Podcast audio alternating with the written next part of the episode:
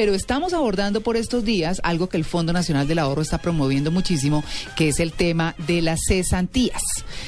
No se las gaste, no se las gaste en lo que no, gásteselas en lo que sí, en estudio, en vivienda o, en cosas que sean realmente útiles. ¿Qué hacer ahí, Eric?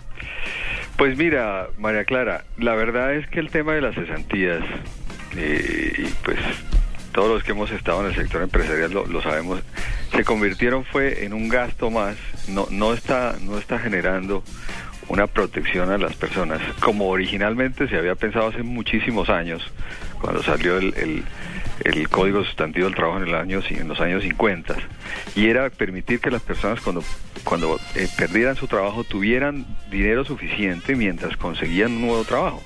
Cesantía viene de cesante, de no tener trabajo. Y, y al abrirse en, leyes posteriores la posibilidad de utilizar este dinero para otros destinos, que fuera vivienda, reforma de vivienda o educación, esto se ha venido prestando para que se vuelva el dinero de consumo.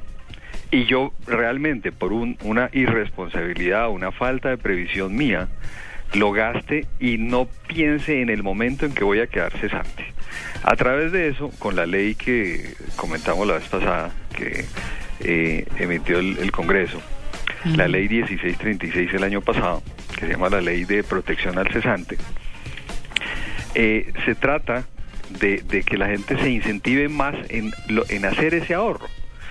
Y acaba de salir precisamente un decreto donde se, se reglamenta eso. Pero yo quiero insistir, así sea algo, de, como dice, muy, muy subrayado, las estadísticas tan terribles sobre las cesantías en Colombia. Mm. Mira, ya este año se van a recaudar 5 billones de pesos en cesantías.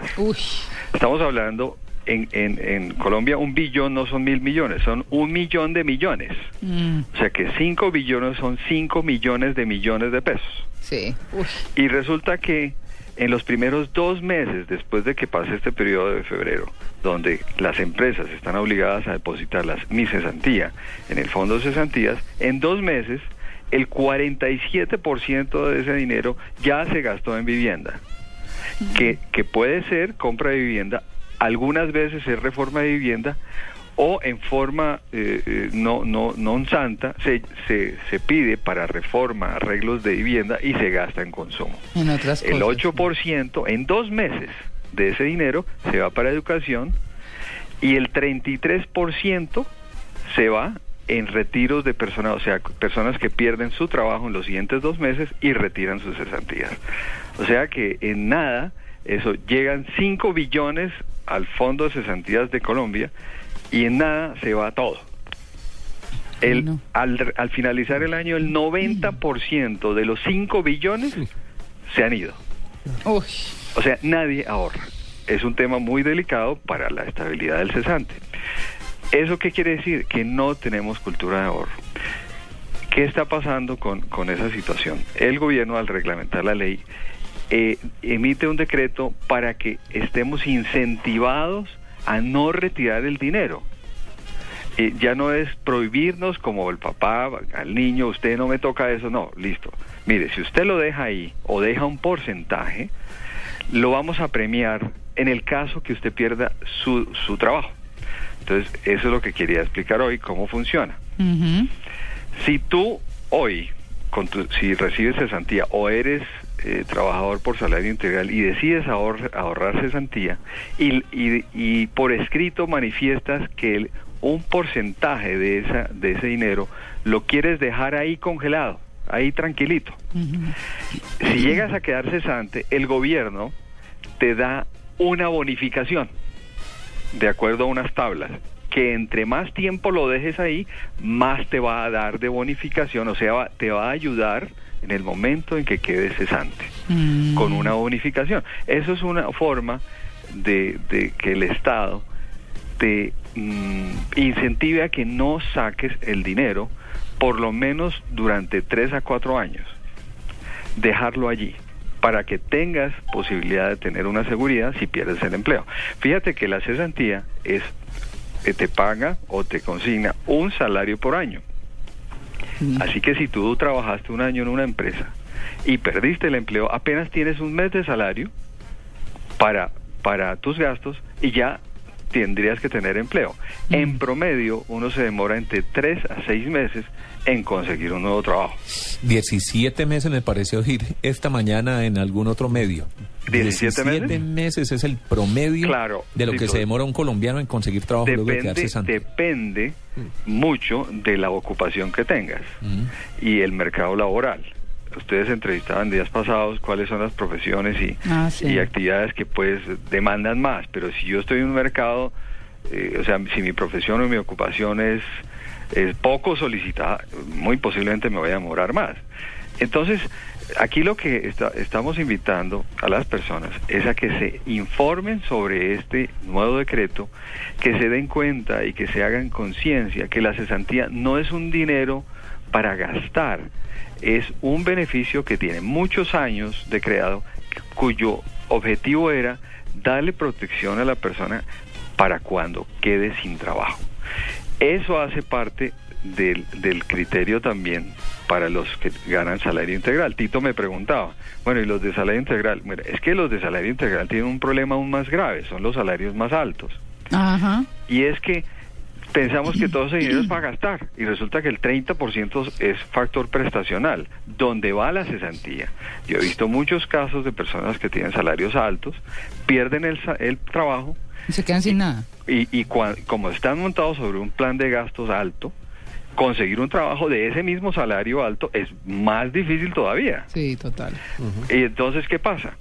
Que nunca ahorraron cesantía y ahí empieza el problema más serio porque manejar un tren de gastos de 12, 15 millones de pesos mensuales sin trabajo, en tres meses tú estás insolvente totalmente. Sí.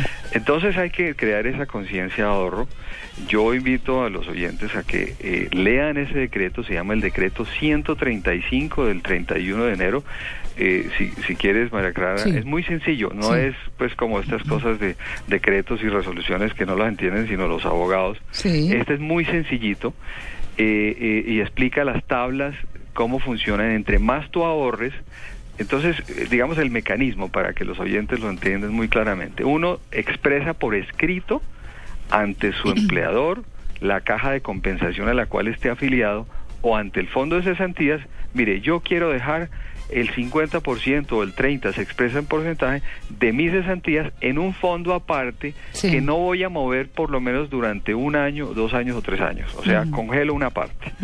A los 10 días, el fondo de cesantías le informa que quedó así registrado, que usted se comprometió a que un porcentaje de sus cesantías quedan allá congeladas Y quedó listo. y quedó listo. No Perfecto. pasa nada. Ahora, ¿qué pasa? Si yo no, si yo en un momento dado quiero reversar esa decisión, usted las puede volver a descongelar y gastarlas para vivienda. O sea, no quiere decir que quede amarrado. Mm. Ahora, los beneficios que recibes tú si pierdes el trabajo dependen del tiempo que dure eso allá congeladito. Entonces, entre uno y dos años, y si tú tienes un salario mínimo, el gobierno te da un beneficio del 20%. Y va haciendo menos beneficio, o sea, un bono, un pago. O sea, esto es un regalo que te da el gobierno, un premio por haber ahorrado.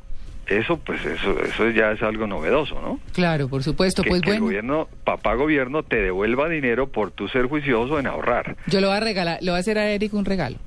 ¿Cuál? Un reloj. ¿Un reloj? Pero- lo que pasa... Pero no se puede pasa, gastar. María Ocho, Clara, y, u- ocho, un minuto y 36 segundos, mi es que querido Eric. El tema es bastante importante Claro y, que y sí. tocaba explicarlo. Yo creo que vamos a, a seguir un poquito Sí. en, en- en este tema Sí. porque es, es clave para todos, no solamente para los que ganan salario con cesantía, sino para, mejor dicho, para todos los trabajadores. Esto es, esto es obviamente, el cubrimiento es para todos. Claro, por Pero tiene supuesto. un impacto importantísimo. Pues tan importante, mi querido Eric, que lo vamos a seguir el próximo sábado para que nuestros oyentes tengan, por supuesto, mucha claridad eh, sobre esto que usted menciona, el decreto 135 de enero 31 de 2014.